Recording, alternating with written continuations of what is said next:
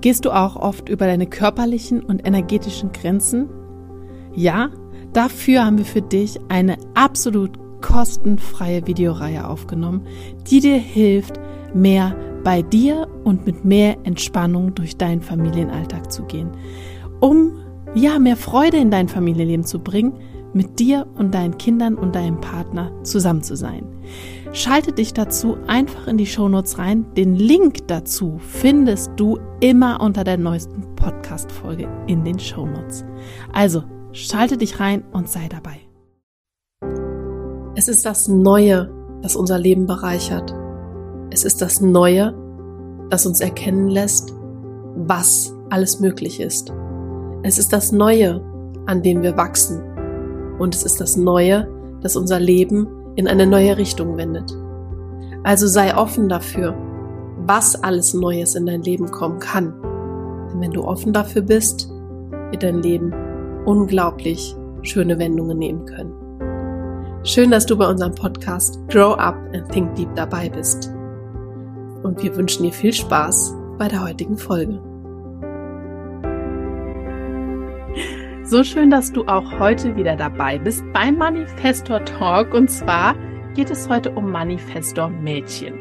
Wir werden das wieder so aufteilen wie das letzte Mal. Corinna wird erstmal theoretisch so die Dinge sagen, die ihr besonders wichtig sind und wird mich dann im Anschluss dazu fragen, also mal umgekehrt in die andere Richtung gehen die Fragen heute wieder.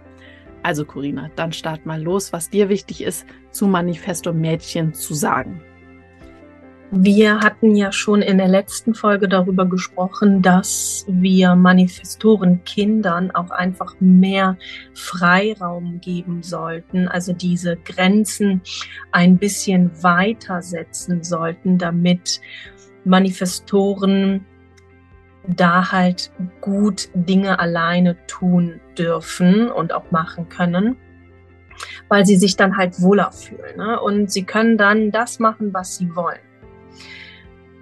Jetzt ist es aber so, dass gerade bei Mädchen da halt vom Elternhaus da die Sorge, dass da etwas passiert, ein bisschen größer ist und Mädchen da viel schneller gebremst werden in ihrem Handeln und in ihrem Tun, als es eigentlich für sie gut wäre.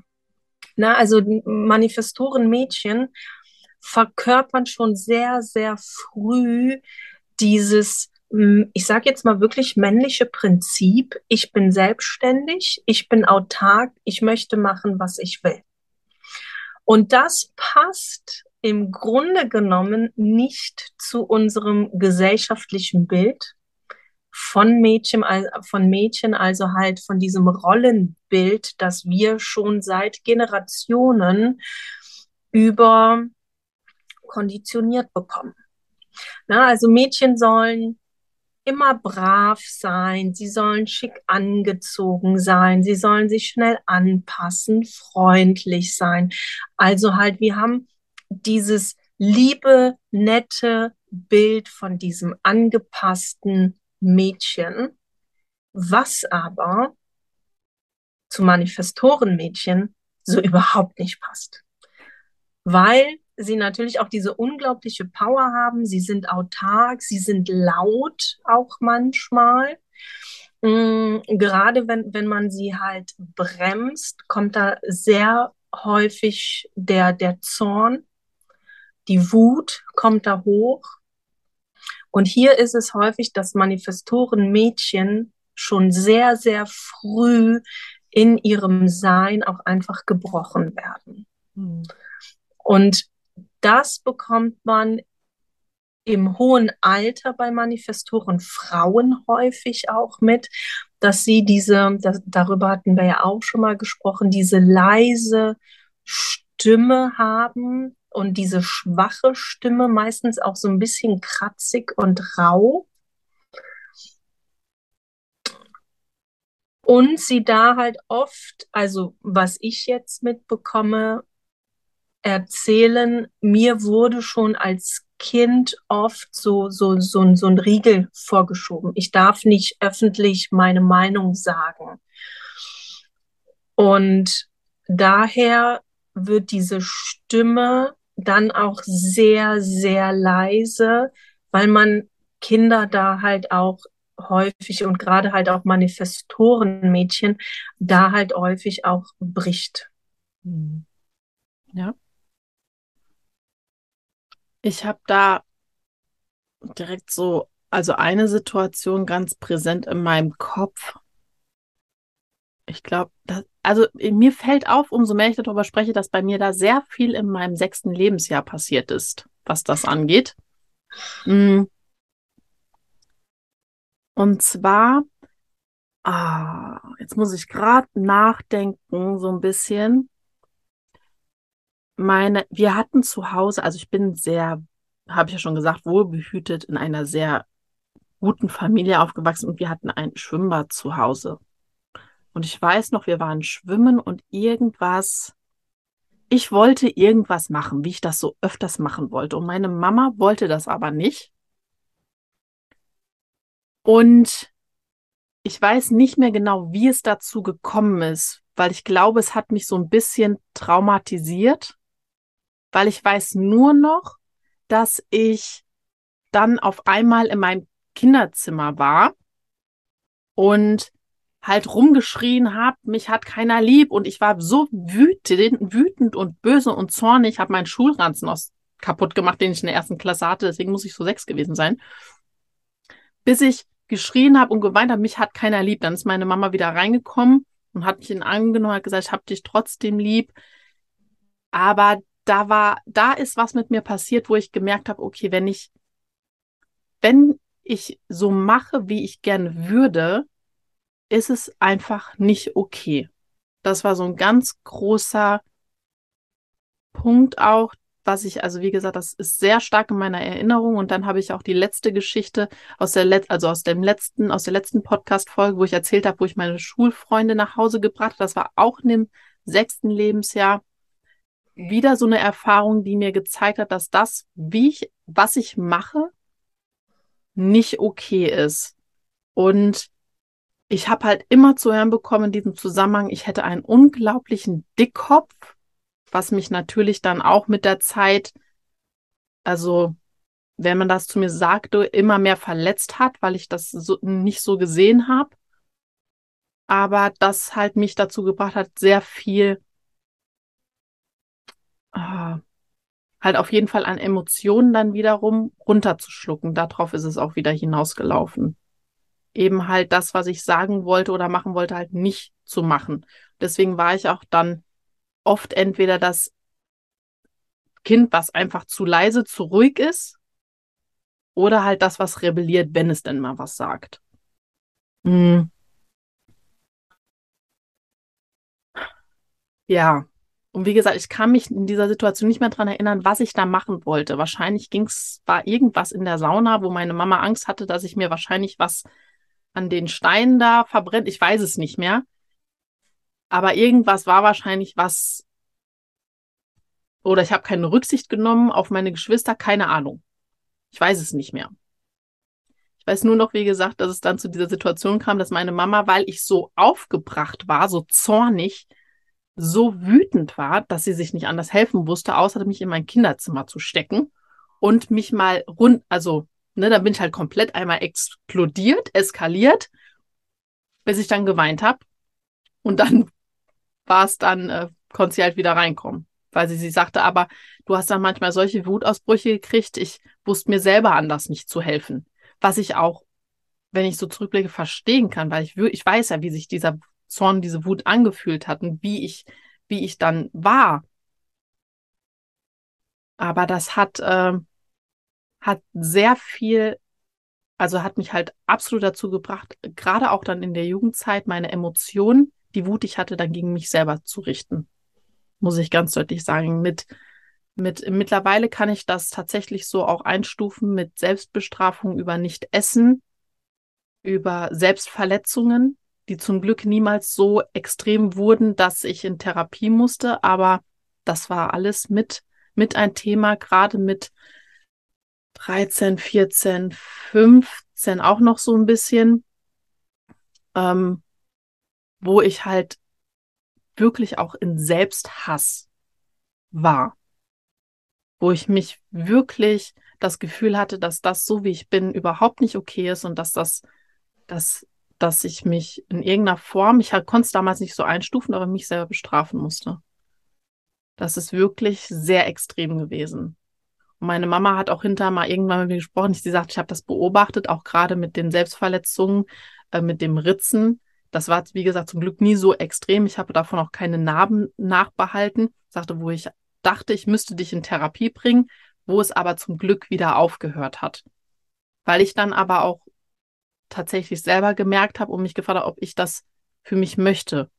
Mhm. Aber trotzdem war ja dieses Gefühl in mir nicht weg. Das war ja trotzdem da. Und dann ging es dann, dann in die Richtung, dass ich halt angefangen habe, mich mehr zu verbiegen, um okay zu sein.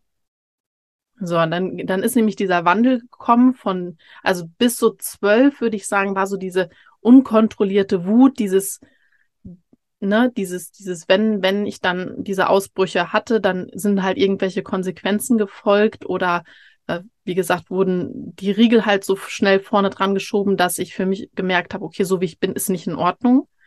Dann ist es halt in dieses gegen mich selber richten übergegangen, diese, diesen Wut und diesen Zorn.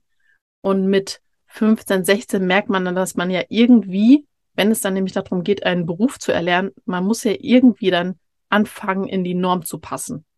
Und dann fing ich an, mich in allem anzupassen. Und es immer so zu machen, dass es für alle anderen richtig okay war, gut war, schön war, wenn sie mit mir zusammen waren.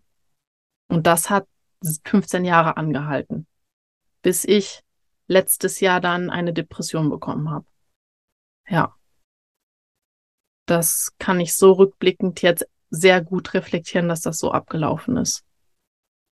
Ja, und jetzt bin ich natürlich, und das finde ich halt so extrem, dass ich ja tatsächlich in einer sehr guten Familie aufgewachsen bin. Ich möchte mir gar nicht vorstellen, was es mit jemandem macht, der Eltern hat, die überhaupt gar kein Verständnis haben, die vielleicht noch mit Körperlichkeiten reagieren oder sonst irgendwie. Ne? Also das finde ich wirklich, wenn ich mir das so überlege, ist das schon dramatisch, was das mit so einem Manifestor-Mädchen macht.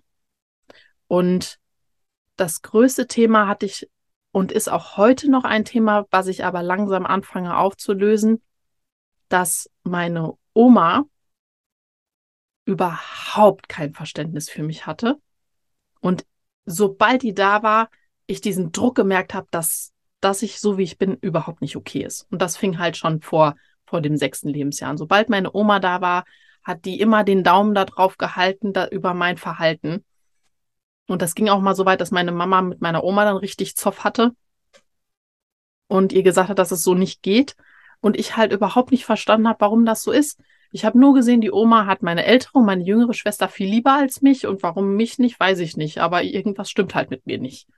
Ja, und dass dieses Gefühl war sehr, sehr lange in mir drin. Ich beginne es langsam aufzulösen, aber auch heute schwingt das natürlich noch mit, wenn ich meine Oma sehe. Ne? Das ist schon, schon sehr heftig. Das ist nicht so schön, weil ich, also, wie gesagt, ich bin froh, dass ich es langsam erkennen darf. Aber wenn man da immer so signalisiert bekommt, dass das, wie man sich verhält, nicht okay ist und man für sich als Kind gar nicht verstehen, also filtern kann, wo das herkommt oder warum das so ist, das ist schon, ja, das ist schon hart. Also, das ist auch sehr, ausgedrückt. ja, das ist schon nett ausgedrückt. Also das, also was ich jetzt so gerade spüre, gerade halt auch als Kind, wenn man dann nicht verstanden wird oder sich nicht verstanden fühlt, fühlt man sich ja irgendwo lost. Mhm. Na? Und was wir auch als Kinder immer irgendwo anstreben, ist ja diese Zugehörigkeit. Mhm. Na? Eine Gruppe finden, zugehörig sein, Und das finde ich halt gerade halt auch bei, bei Manifestorenmädchen so heftig. Hm. Weil natürlich bist, bist du jetzt in, in einem Elternhaus aufgewachsen, die das handeln konnten, sage ich jetzt mal. Mhm. Aber auch in unseren Beratungen, ne, wenn wir halt mit Manifestoren Frauen sprechen und da halt die Rede dann mh, mm, dahin geleitet wird, okay, wie hast du als Kind dein Manifestor sein gelebt? Konntest du das überhaupt? Und da äh, hören wir ja häufiger auch so, ja, ähm, ich hatte sehr autoritäre Eltern und so weiter und ähm, ich musste mich anpassen. Ne? Vielleicht spielt da und schwingt da auch ähm, eine religiöse Zugehörigkeit noch da, dazu oder dabei. Da wird es ja dann noch herausfordernder, weil bestimmte Traditionen dann halt auch gewahrt werden müssen wo vielleicht ein Manifestor-Mädchen überhaupt keinen Bock drauf hat, sich da halt wirklich anzupassen. Und dann, dann, dann knallt das halt auch sehr, sehr mhm. krass. Viele Manifestoren Frauen, mit, mit denen wir halt sprechen, die sind auch sehr, sehr früh ausgezogen von zu Hause. Mhm. Weil da halt auch einfach diese Hoffnung ist, okay, ich ziehe jetzt mit, mit 18, 19 aus und dann darf ich endlich mein Leben so leben, wie ich mir das vorstelle. Mhm. Und dann kommt aber schon der nächste Dämpfer, dass halt viele da halt auch wieder auf Widerstand stoßen. Ja. Wäre ich wäre tatsächlich auch so früh ausgezogen, wenn ich die Möglichkeit gehabt hätte.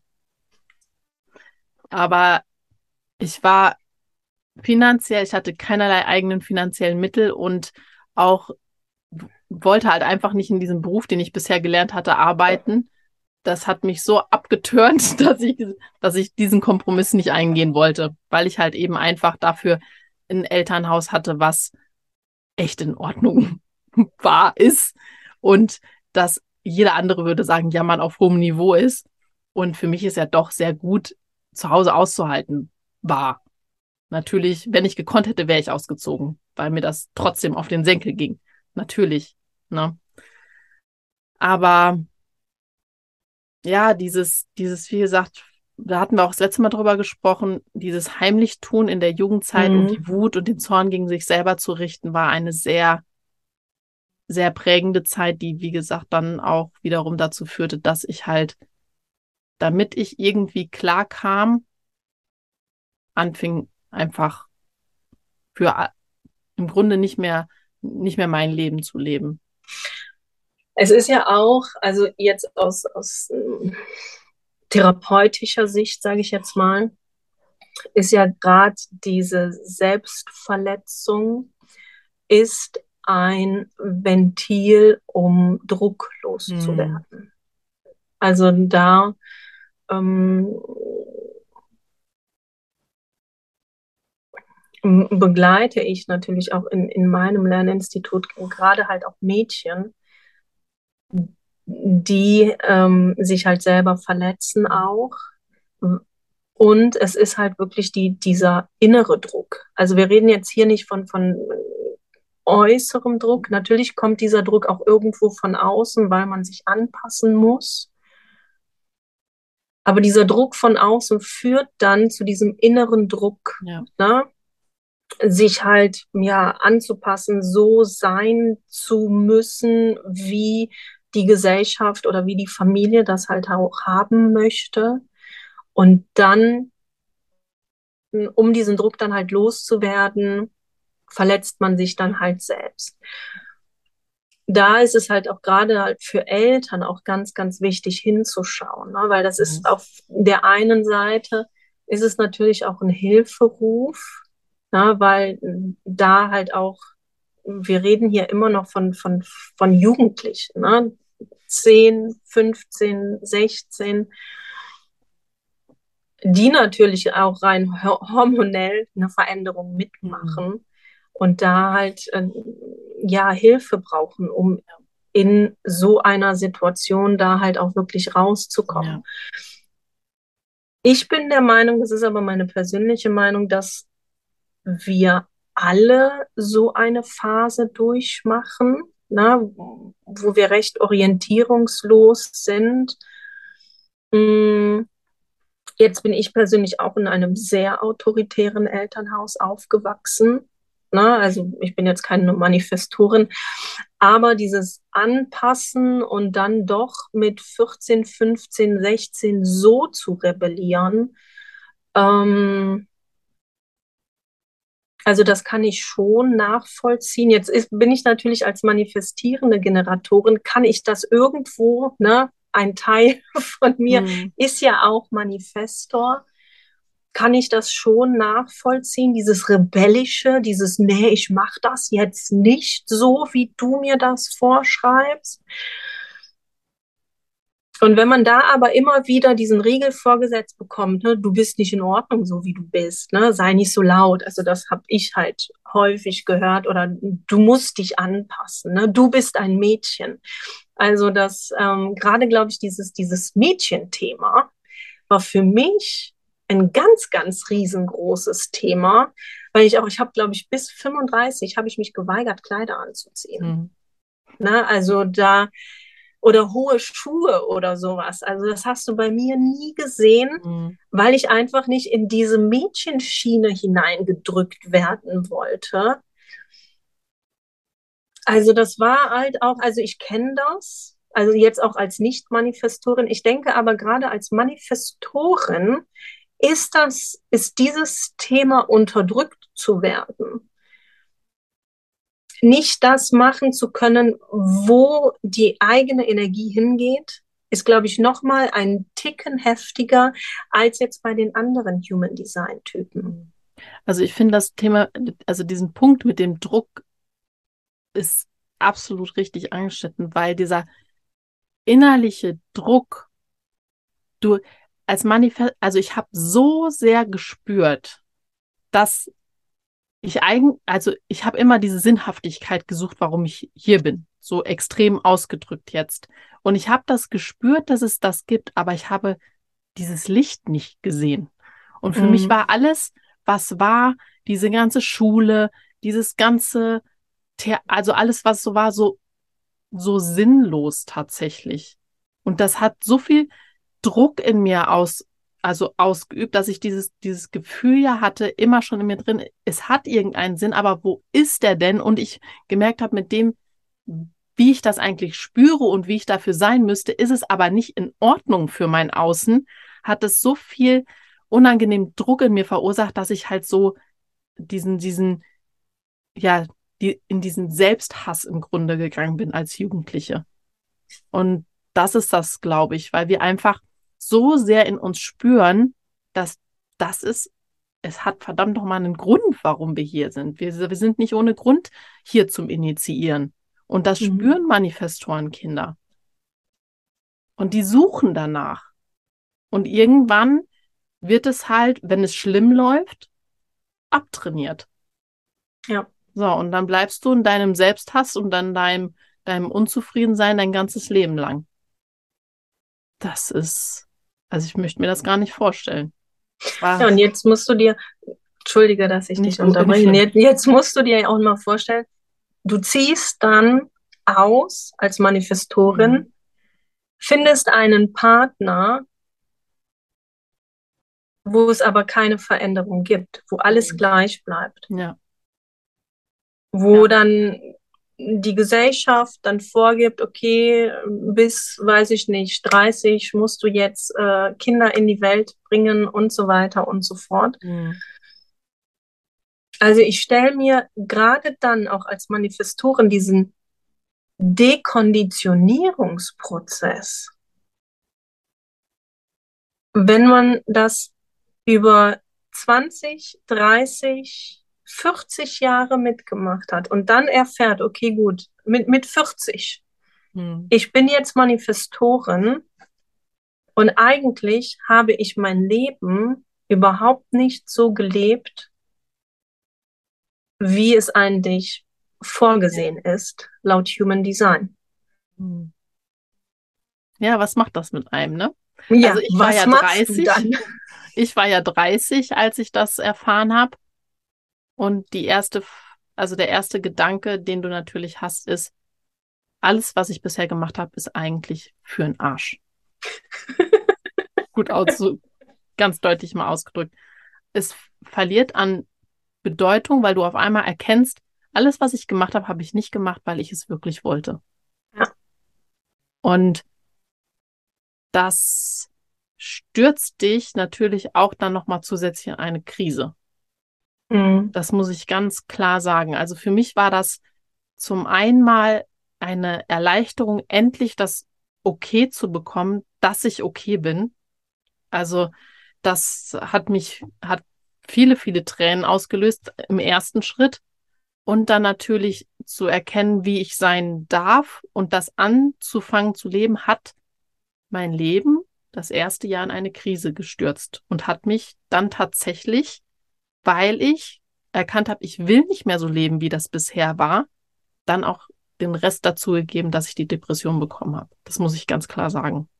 Ich glaube, hätte ich das Human Design nicht kennengelernt, wäre es noch ein paar Jahre gut gegangen. Die Depression wäre trotzdem gekommen. Aber ein paar Jahre später. Mhm. Weil ich auf einmal sehen konnte, wow, so bin ich, also so darf ich sein, das gehört zu mir und das fühlt sich auch richtig an. Eigentlich fühle ich das schon mein ganzes Leben. Mhm. Und jetzt, da ich das okay habe, bin ich nicht mehr bereit, Kompromisse zu machen. Und dann kam das wie so eine, wie so ein Tsunami.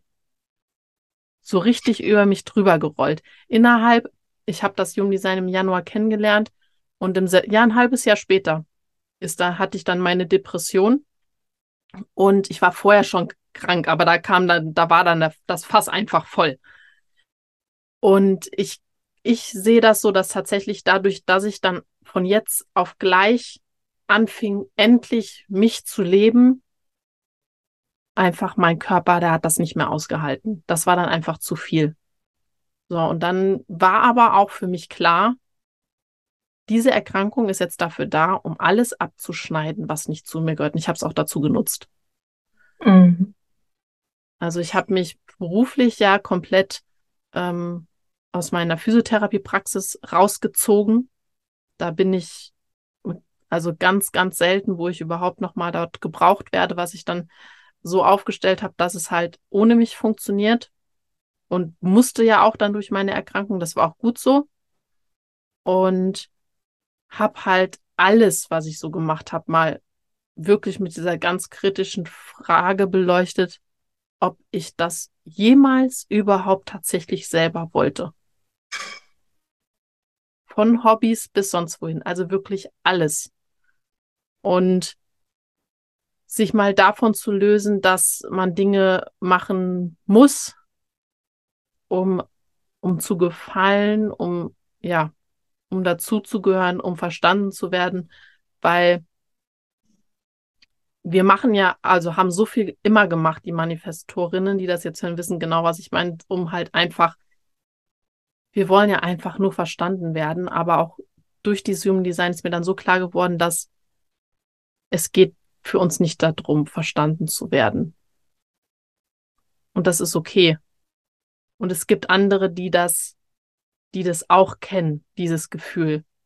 Und das wiederum fühlt sich gut an. Und der Rest, der das nicht verstehen kann, der braucht es nicht verstehen, auch das ist in Ordnung. Aber das mal für sich so anzunehmen und sich, also mich, das hat mich so richtig mal auf den, ja, wie sagt man, Hosenboden gesetzt, dass ich eben dieses tiefe Bedürfnis von jedem verstanden zu werden, dass es wird einfach nicht erfüllt werden. Es gibt aber bestimmte Menschen, bei denen ich so sein darf, also die das auch mögen, so wie ich bin.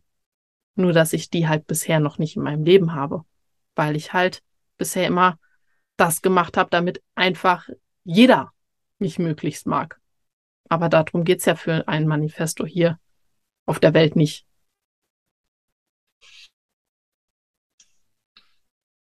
Was würdest du aus heutiger Sicht deinem jüngeren Ich auf dem Weg mitgeben mhm. wollen? Vielleicht ist das auch für Eltern ganz interessant. Ja. Da habe ich sofort im Kopf, dass die Wut und der Zorn gehört zu dir und der darf da sein. Lass ja. es raus. Lass es raus, es ist okay. Das hat, das muss man nicht wegsperren. Das hat Berechtigung da zu sein, weil das zeigt dir deinen Weg. Weil wenn du diesen Zorn, die Wut nicht spürst, dann merkst du nicht, wofür, das hört sich jetzt ein bisschen schräg an vielleicht, aber wofür du eigentlich bestimmt bist. Weil alles, was dich zornig und wütend macht, ist der falsche Weg. Das ist ein das, Indikator dafür, ja, ne? Genau. Ja, ja, weil wenn du den immer in diese Richtung gehst, was dich erfüllt als Manifestor, dann kommst du zu diesem inneren Frieden. Und das bringt dich in die richtige Richtung. Das ist so die Erfahrung, die ich gemacht habe. Alles, was mir nicht entspricht, macht mich wütend und zornig. Das ist ganz das extrem. Ist deiner Stimme. ja. Entschuldigung, musste gerade husten. Ja, und das ist so deutlich, seitdem ich das weiß. Wenn ich das verspüre, weiß ich ganz genau, okay, hier stimmt meine Richtung nicht mehr. Irgendwas passt nicht. Und was passt denn da nicht? Und dann mach's anders, sofort.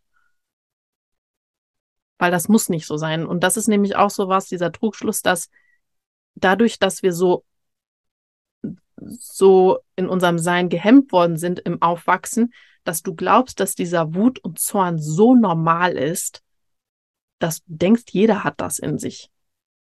Und dass das absolut, wahrscheinlich kann man gar nicht anders leben. Das habe ich immer so gedacht, das gehört, das, so ist halt das Leben. Das fühlt sich so an.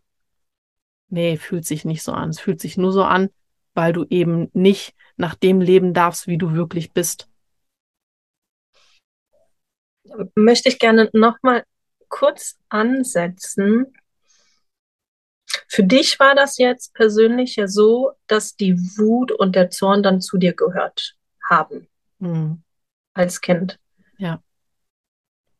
Ich kann mir auch gut vorstellen, dass wenn Manifestorenmädchen immer gesagt bekommen, ne, du, du, du musst halt lieb sein und dich anpassen und so weiter und so fort, dass diese Wut und der Zorn unterdrückt werden. Mhm. Unterdrückt werden und wieder unterdrückt werden und so weiter. Das ist so war es ja auch. Ne? So war es auch. War es okay. ja nur dieses, was ich meinem Kind, also wenn ich jetzt Kind wäre und ich könnte es ihr der Ach kleinen so, okay. Gina sagen, würde ich ihr das raten. Okay. Natürlich, sobald ich wütend und zornig war als Kind, war ich wiederum böse auf mich, dass ich wütend und zornig geworden bin. Ah, okay. Ja, das ja, ist ja, ja wie, genau wie so, ist es abgelaufen. Wie so ein Teufelskreis. Ja. Ne? Das, ähm, mm. dadurch entsteht dann auch dieser Selbsthass.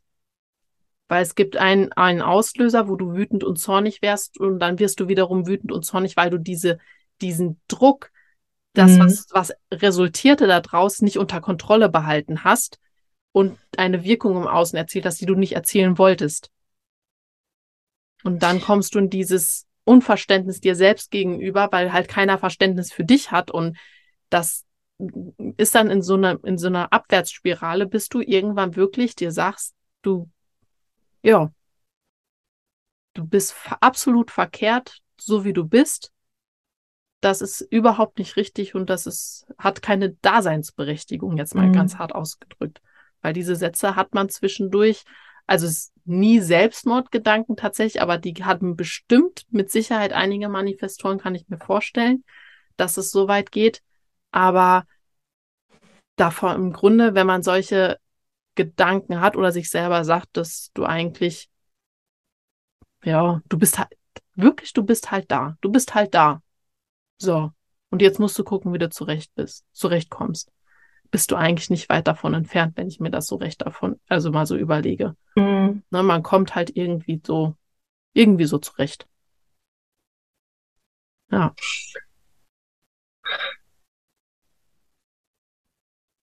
Mich führen jetzt gerade mehrere Fragen mhm. durch den Kopf. Ich muss es gerade mal ein bisschen sortieren.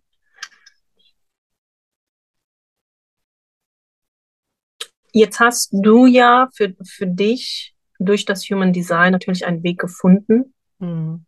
um das Ganze auch irgendwo aufzuarbeiten ja. und so weiter. Was würdest du denn Eltern raten, wenn sie ein Manifestorenmädchen haben, das noch relativ klein ist? Mhm. Also jetzt habe natürlich ich eine emotionale Autorität, daher mhm. auch diese ganzen extremen emotionalen Ausbrüche bei mir in der Kindheit. Aber da ist für mich einfach wichtig, dass Eltern sich bewusst machen, darauf gucken und sich selber mental stärken, um das auszuhalten, was von einem Manifestor-Mädchen kommen kann, emotional oder auch, also so herausgeschossen halt einfach von Wut und Zorn. Dass ihr seid Eltern. Ihr seid die Erwachsenen, die das auszuhalten haben. Und das kann einem jetzt gefallen oder nicht, aber ein Manifestor-Mädchen oder Manifestor-Kinder haben so unendlich viel Druck in sich. Die, wenn die das in sich behalten, werden die Kinder auf lange Zeit, die werden krank werden. Und wer jeder, der das hört, ist man als Elternteil verdammt nochmal verpflichtet, sich bewusst zu machen, dass ich das aushalte. Ich muss das aushalten und mich mal zurücknehmen, denn um mich geht's hier gerade nicht. Die Welle, das wird rumgehen.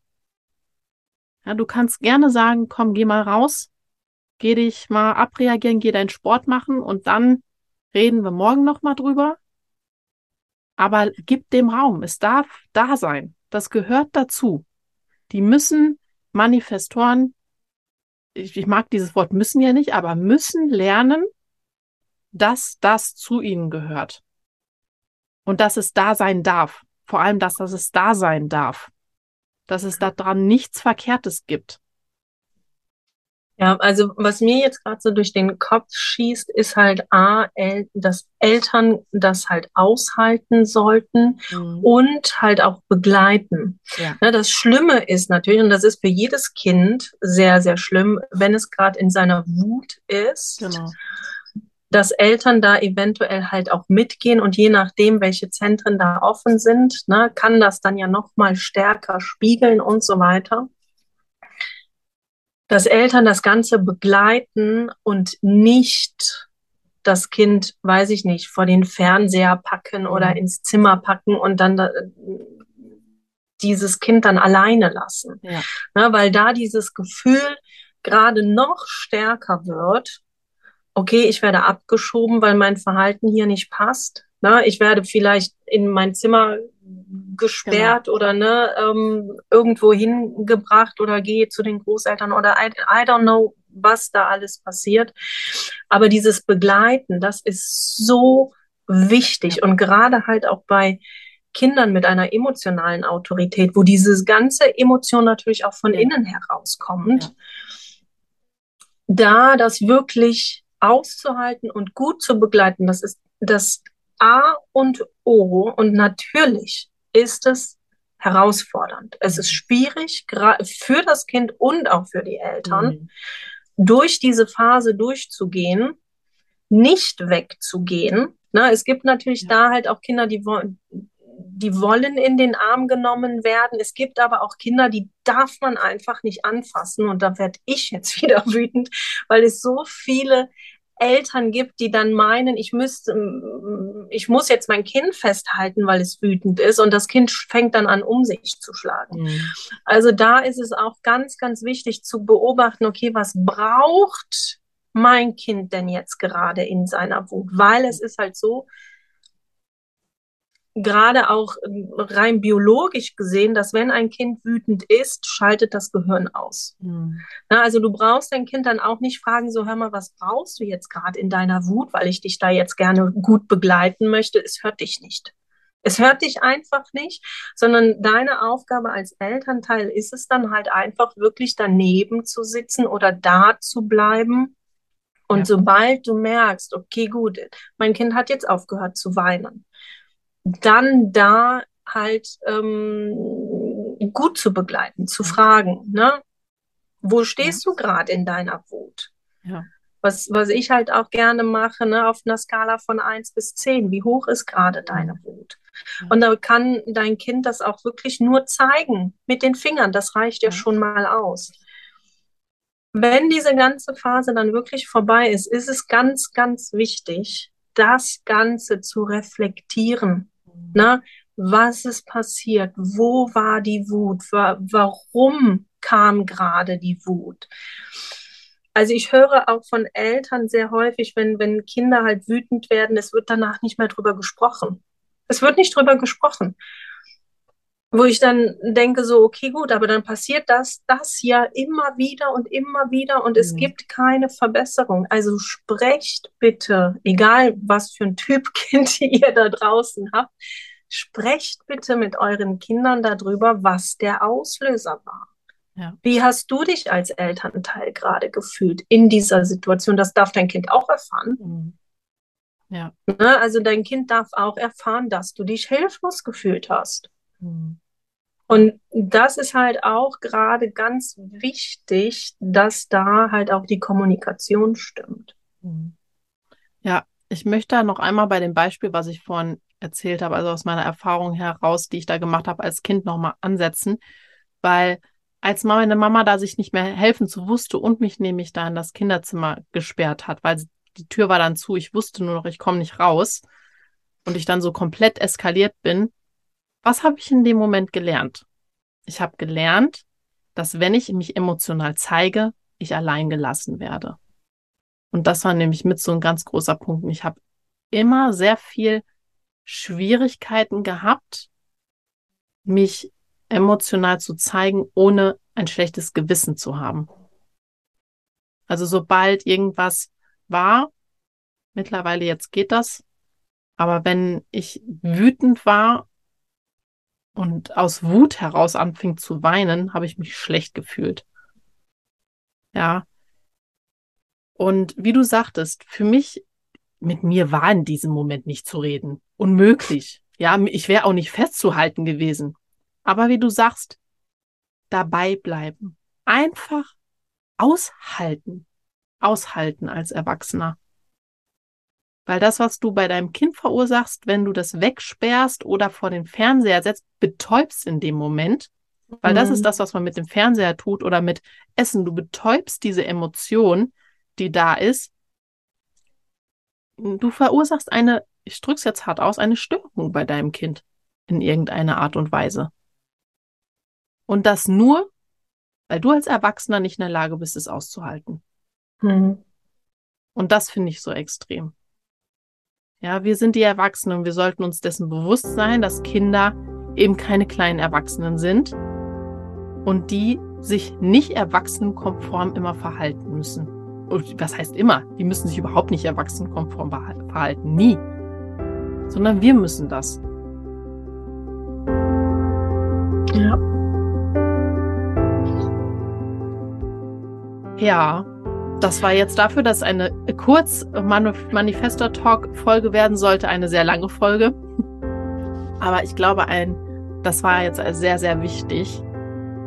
Und wie gesagt, was ich wirklich damit geben kann, was mir auch einfach sehr wichtig ist, zum einen für die, die da als Manifestorinnen so aufgewachsen sind, endlich in diese Annahme zu gehen, dass die Wut und der Zorn, der da ist, berechtigt sind, um da zu sein, dass das okay ist und dass das, dass man auch anfangen lassen darf, es rauszulassen, auch wenn das erstmal unbequem ist für alle anderen.